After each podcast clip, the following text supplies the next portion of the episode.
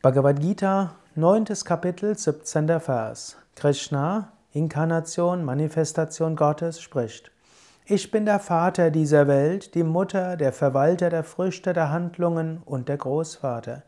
Das eine Ding, das erkannt werden muss, die Läuterung, die heilige Silbe, Vyorik, Sama und Yajurveda. Krishna gibt hier Weisen, wie wir Gott im Einzelnen erkennen können. Vorher hat er davon gesprochen, er ist alles. Er, nicht Krishna, sondern Gott ist alles, Brahman ist alles. Wir können jetzt Gott im Einzelnen erkennen. Ich bin der Vater dieser Welt. Damit sind alle Geschöpfe Kinder Gottes. Wir können uns als Kinder Gottes fühlen.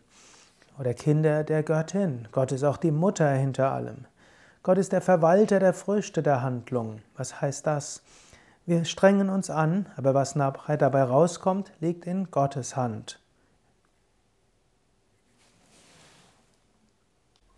Man sagt daher, tue dein Bestes und überlasse alles Gott.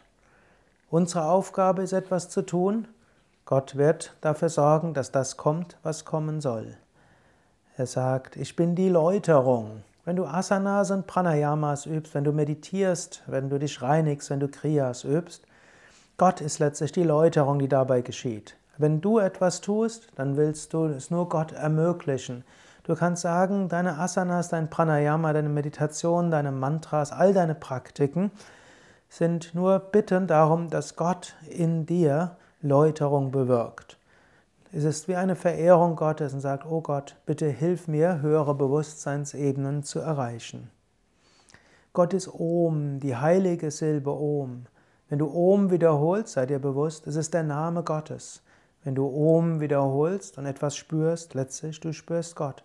Du bittest Gott darum, in dir manifest zu werden. Gott ist die heiligen Schriften. Es sagt der Rik Saman Yajurveda.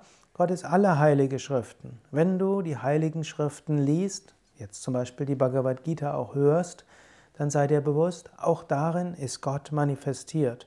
So wie Patanjali im Yoga Sutra sagt, durch Studium der heiligen Schriften kommt die Fähigkeit, Gott wahrzunehmen.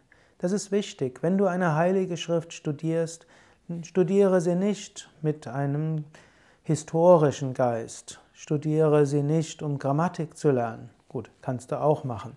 Aber am meisten Nutzen hast du davon, wenn du eine heilige Schrift studierst, weil du da weißt, sie ist eine Manifestation Gottes.